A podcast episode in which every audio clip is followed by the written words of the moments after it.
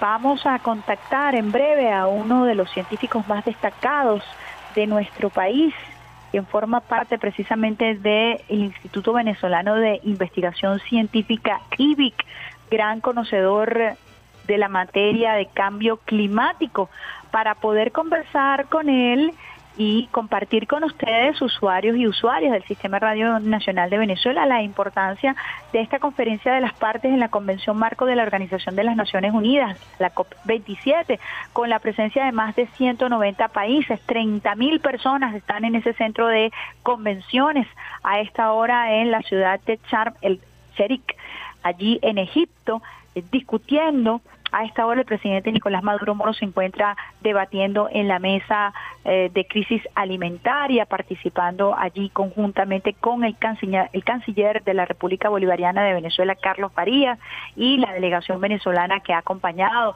al primer mandatario venezolano en esta COP27 como hemos estado compartiendo con ustedes usuarios y usuarias del Sistema Radio Nacional de Venezuela. Ya Venezuela eh, ha participado en las reuniones preliminares desde el mes de junio y tenemos ya en línea a Carlos Méndez, quien es ecólogo, doctor en ciencias biológicas y además está al frente del Centro de Estudios de Crisis Ambiental Global, creado precisamente por el presidente Nicolás Maduro Moros en el mes de mayo en eh, IBIC.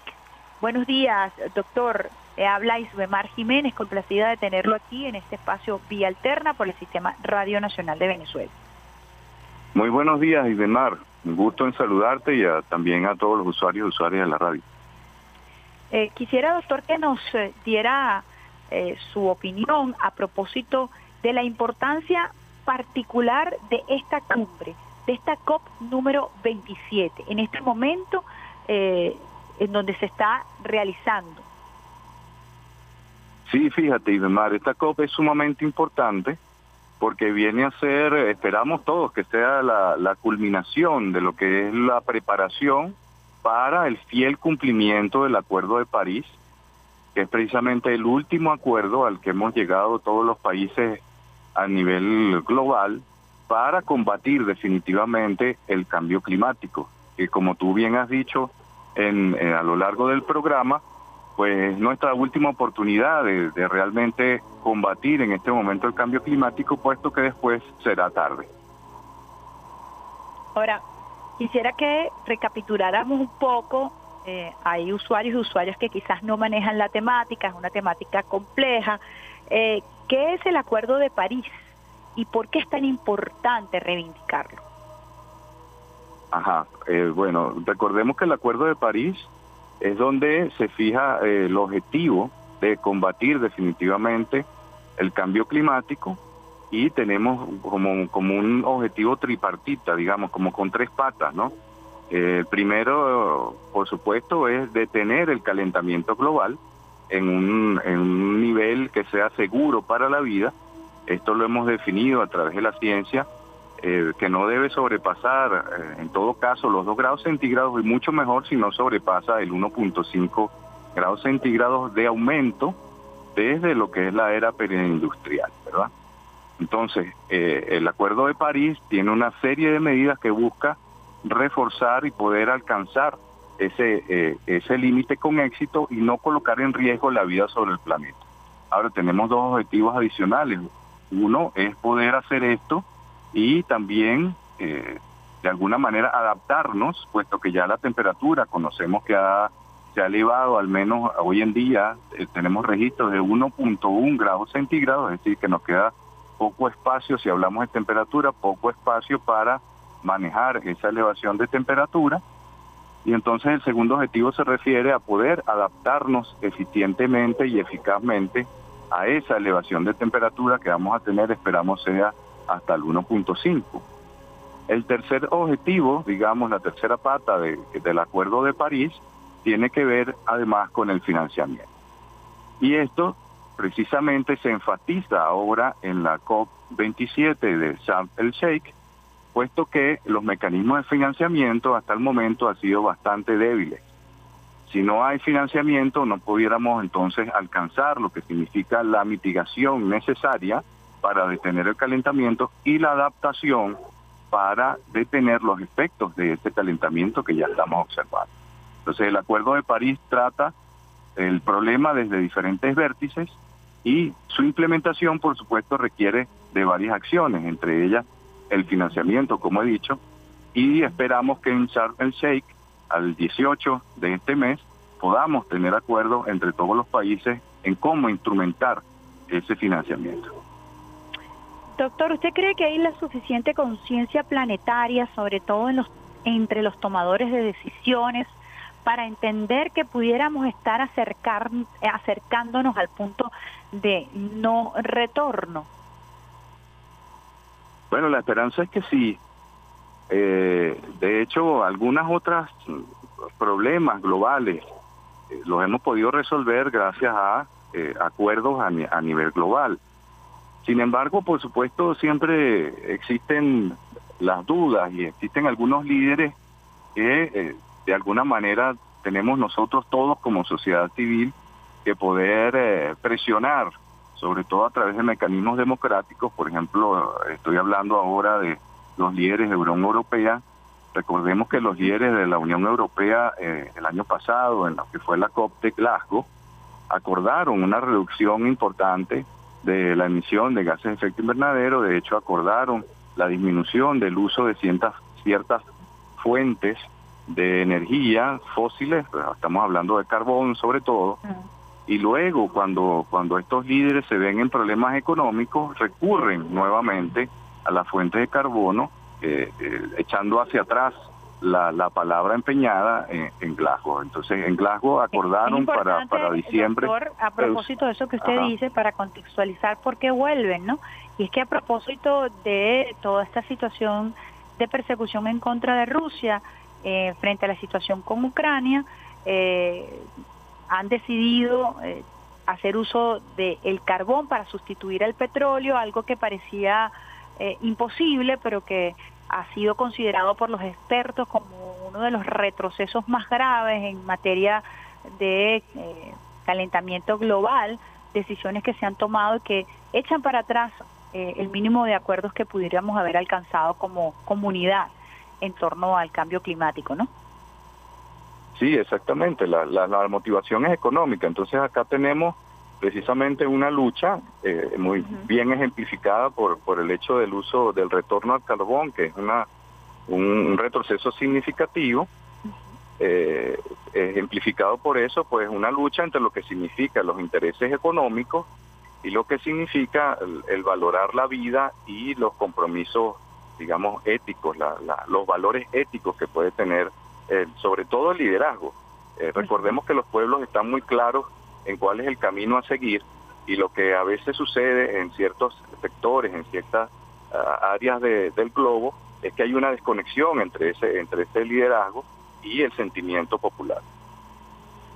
Fíjense que usted cuando desglosa lo que es el Acuerdo de París en estos tres puntos, estos objetivos importantes, por supuesto nos habla de detener el calentamiento global.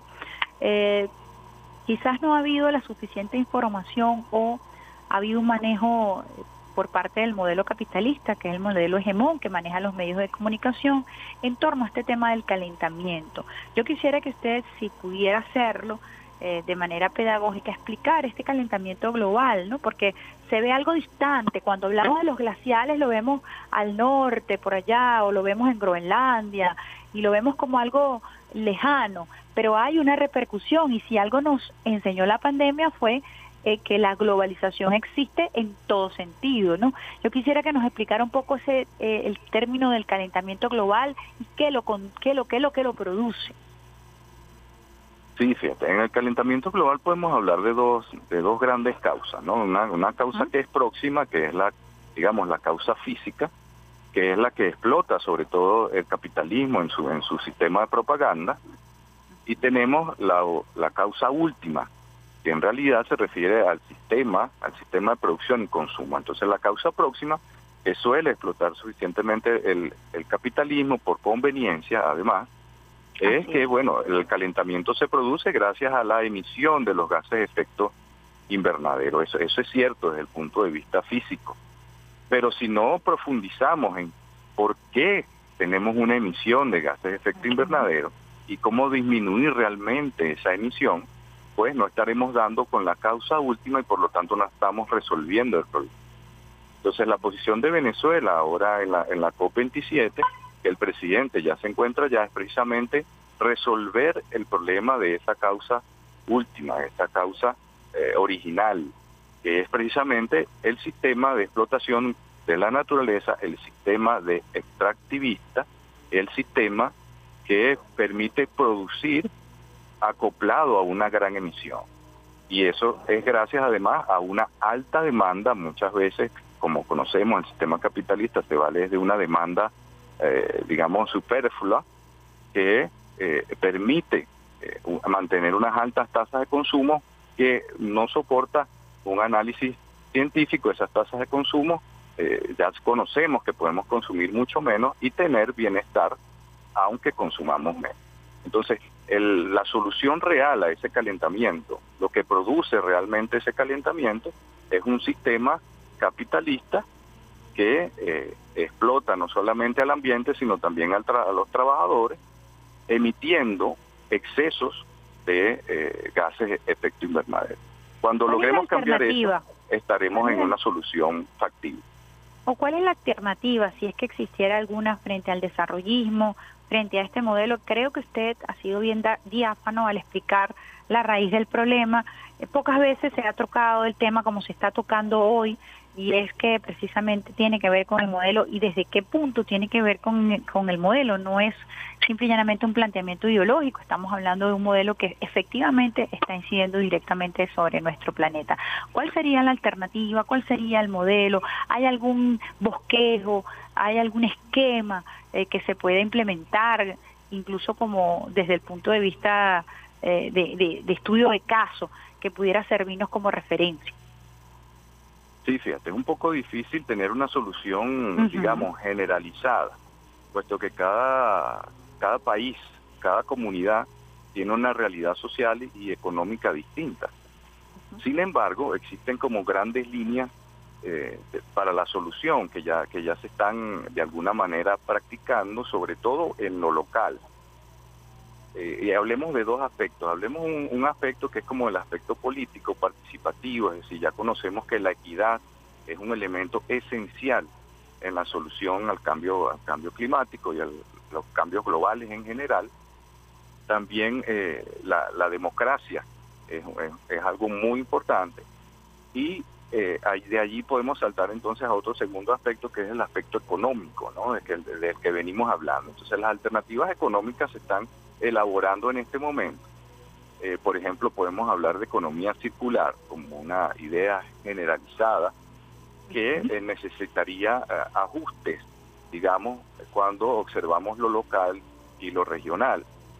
Sin embargo, también existen peligros cada vez que existe, cada vez que emerge, digamos, una solución de este tipo, el capitalismo pues la bombardea y trata de apropiarse de las ideas y cambiarlas en su beneficio. Entonces hay que tener mucho cuidado también cuando hablamos de economía circular, puesto que algunos eh, fuentes de, pensamiento, digamos tanques de pensamiento, toman esta economía circular original, la idea, las ideas originales, que es poder tener, eh, digamos, más permanencia de aquellos bienes que producimos en el sistema, de tal manera de bajar el consumismo, entonces toman estas ideas y las transforman para seguir generando consumismo.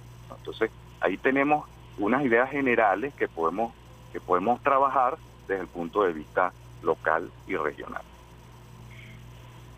Usted, eh, a propósito de todo este análisis que hace, eh, ¿qué piensa usted que prevalece? ¿Una visión fatalista o la visión de la esperanza de que es posible que se puedan llegar a acuerdos mínimos eh, entendiendo, como usted dije, las localidades, entendiendo, por supuesto, las culturas, eh, entendiendo eh, las particularidades de cada nación. ¿Qué, ¿Qué visión usted acoge? Bueno, mira, el hecho de que haya una COP en este momento, en donde además tenemos una gran asistencia de los presidentes y jefes de Estado, nos está dando la señal de que tenemos un escenario optimista.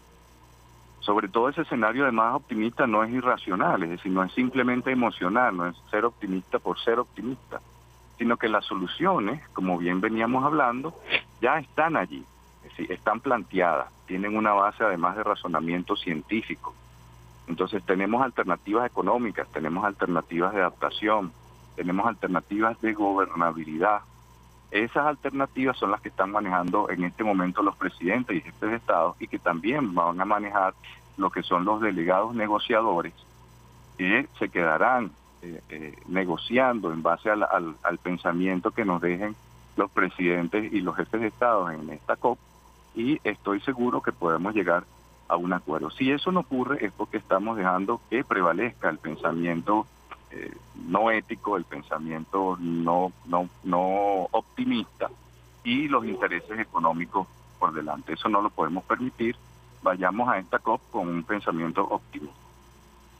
Fíjese que dentro de los puntos que también usted tocaba a propósito del Acuerdo de París está el tema del financiamiento y la, eh, la adaptación, la mitigación.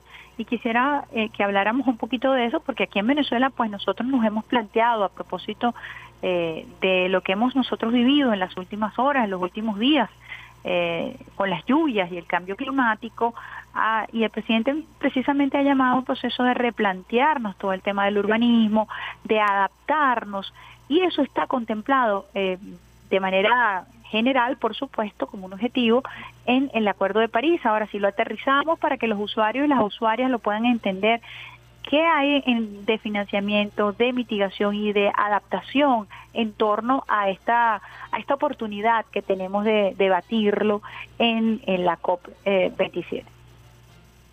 Y fíjate, el financiamiento es sumamente importante porque se necesita dinero para poder hacer todas las modificaciones, sobre todo en infraestructura.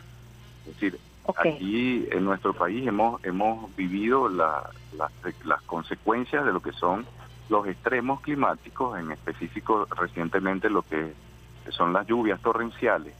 Eso implica que las ciudades deben ser rediseñadas.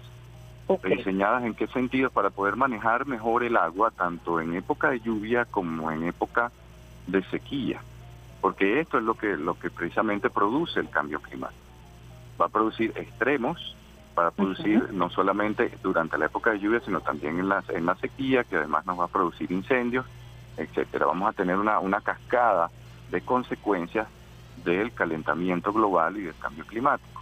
Entonces, las ciudades deben ser rediseñadas para manejar mejor el agua y sobre todo para mantener aquello que llamamos servicios públicos, es decir, poder brindar servicio de, electricidad, poder brindar servicio de agua, y también poder brindar servicio de salud. La salud es un, es un, sector muy importante eh, de adaptación en cambio climático. Para todo ello requerimos financiamiento. Ahora, ¿qué sucede con el financiamiento en la COP? Ya eh, desde los inicios de la convención en 1992 se acordó que los principales responsables históricos eran aquellos países que tenían mayores emisiones a lo largo de su historia. Estamos hablando sobre todo del norte global, estamos hablando de Europa y de Estados Unidos, que entre los dos juntan algo así como el 66% de la emisión histórica desde la revolución industrial. Dado ese hecho, se acordó que eran estos países los que debían facilitar de alguna manera una transferencia de financiamiento para los otros países, hablamos del sur global en este caso, para que los países del sur pudieran implementar estas modificaciones, no solo en las ciudades, sino también en, en, lo rural, pero recordemos que las ciudades alrededor del mundo concentran el 80% de la población, así que es muy importante poder lograr estas modificaciones en las ciudades. Y de esa manera, no solamente el financiamiento estaban, estaba acordado que pudieran transferir, sino también, de alguna manera, con lo que llamamos en la convención construcción de capacidades, que es prepararnos desde el punto de vista de nuestro talento humano para lograr esas modificaciones y la transferencia de tecnología. Todo eso se está discutiendo justamente ahora en eh, la COP27 alrededor de estas mesas de trabajo que son mesas, digamos, sectoriales.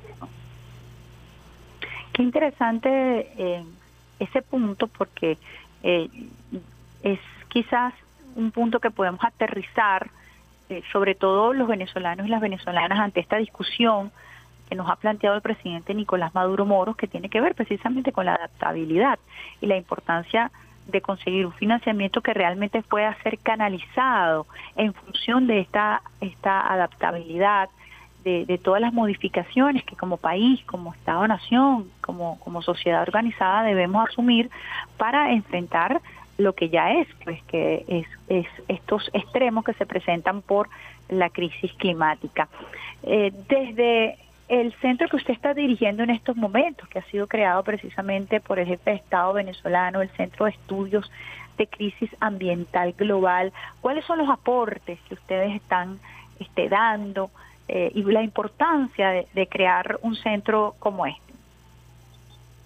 Sí, fíjate, desde el centro abordamos además desde varias vertientes el, problema. Una primera vertiente es tener eh, el análisis, digamos, el análisis físico de aquellos posibles impactos. En tejería, por ejemplo, eh, inmediatamente que ocurrió el evento y con los eventos posteriores, hemos mm, tenido modelos y determinado si realmente eh, el evento ocurrió gracias a cambio climático, es decir, es atribuible a cambio climático, o es un evento de recurrencia natural normal, puesto que sabemos que eh, con más o menos con una frecuencia de cada 100 años ocurre un evento de este tipo de deslave, ¿no? logramos determinar que realmente es atribuible a cambio climático, tenemos tenemos los modelos y tenemos las cifras que nos muestran que no fue un evento natural recurrente, sino que es una modificación del clima lo que originó el, problema, igualmente que todos los eventos que, ocurrieron después, sobre todo en las áreas de cordillera de todo el país, cordillera andina, cordillera de la costa central, cordillera oriental, y eh, bueno, analizamos desde el punto de vista y tratamos de predecir. Generamos un, modelo en donde eh, tenemos ciertas manchas, digamos, dentro del país que nos, que nos permiten detectar cuáles son las áreas más vulnerables. Entonces, en este momento estamos sobre todo trabajando en la vulnerabilidad al cambio climático a nivel nacional en diferentes sectores, el agroalimentario, el de, inundaciones, el de lluvias, sequías, eh, varios aspectos, también el energético. Luego de esto, tratamos de formular soluciones. Tratamos de, eh, alguna manera, abordar también a las comunidades, integrarnos a las comunidades y ver cómo desde el punto de vista local no se implementan algún tipo de soluciones. En ese aspecto ya tenemos trabajo avanzado, por ejemplo, hacia el sur del país, eh, con, con el grupo, el pueblo indígena Pemón, por ejemplo, tenemos trabajo adelantado en lo que tiene que ver con mitigación. Todos conocemos que al sur del Orinoco se concentran la masa, la masa boscosa del país que presenta un gran potencial para poder nosotros absorber eh, CO2 y gases de efecto invernadero y tenerlo, digamos, eh, capturado en esas masas. Para eso se, requiere un manejo y nosotros estamos junto con eh, el pueblo Pemón de alguna manera trabajando y diseñando cuál sería esa, ese tipo de manejo. Eso por, por brindarte dos ejemplos, ¿no? Uno en lo que tiene que ver con el análisis físico y la, y la de alguna manera la, predicción para prepararnos a lo que viene y eh, sabiendo esto, pues brindar soluciones de manejo. Estamos conversando con el doctor Carlos Méndez, ecólogo, doctor en ciencias biológicas. Doctor, cuando uno analiza brevemente su currículum, eh, que pudimos compartir gracias a Nerlini Caruchi del Ministerio del Poder Popular para las Ciencias e Investigación, eh, con la ministra Gabriela Jiménez como vicepresidenta sectorial también en el área, vemos que usted tiene años estudiando el tema de los suelos, el tema de la biodiversidad. ¿Pensó usted en sus años de estudio, estudio que en algún momento eh, toda esa teoría tendría a través, como usted lo está haciendo en el centro, la posibilidad de realmente ser aplicada con, con un objetivo fundamental, que es salvar la vida, que es proteger al planeta, que es ver, como usted dice, en ese ejemplo del trabajo con la, con la comunidad PEMON, la posibilidad de realmente ofrecer este, eh, soluciones que permitan eh, contribuir a la protección de nuestro planeta.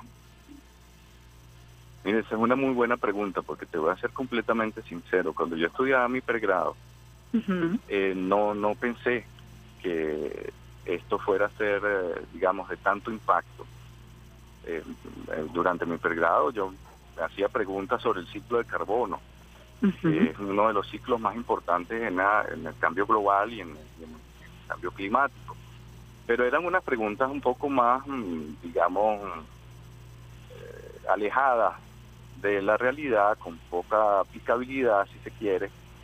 Y bueno, el camino fue formándose para darle aplicabilidad a aquello. Yo creo que el mensaje acá, además, para aquellos que están estudiando, para aquellos que quieren formarse, sobre todo para los jóvenes, que se formen en ciencia, se formen en ciencia y mantengan en su mente siempre eh, lo que la aplicabilidad que pueden darle a aquellos que están que están aprendiendo.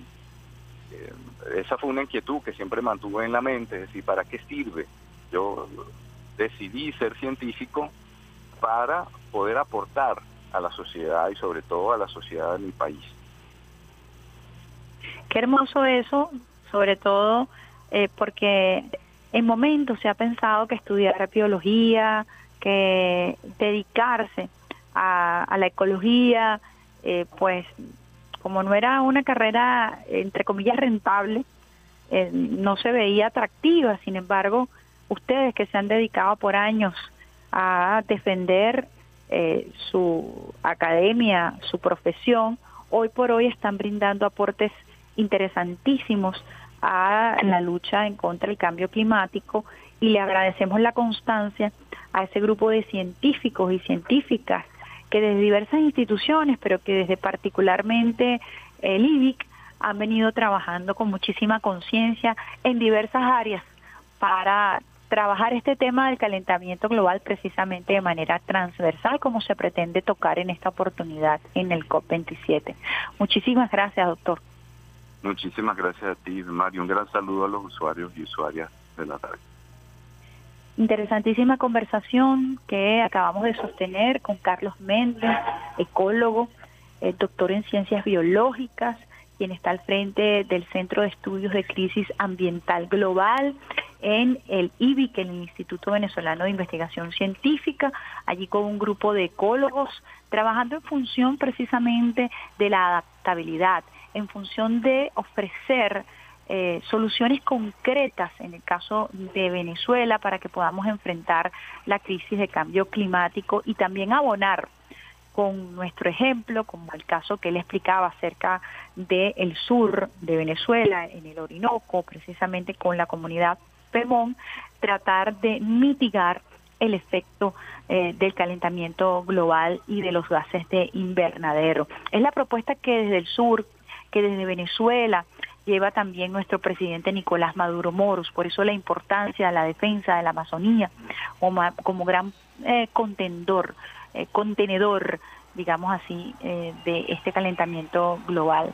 Allí importante el trabajo con nuestras comunidades originarias, por eso quisimos escoger ese tema antes de entrevistar al doctor Carlos Selva del Tiempo con Evio Di Marzo, porque es importante considerar los saberes populares, ancestrales de nuestros pueblos que eh, durante años de generación en generación han podido conservar su hábitat y han podido conservar su especie y las especies que conviven con ellos. Así que el aporte eh, importante de este instituto, eh, de este Centro de Estudios de Crisis Ambiental Global, que ya, como lo decía el doctor Carlos, ha venido trabajando en, en análisis de situaciones muy particulares, como fue el caso de tejerías en donde se determinó que no había sido eh, eh, una un efecto o un, fenómeno de recurrencia ah, natural, sino que fue producto precisamente de la modificación del clima.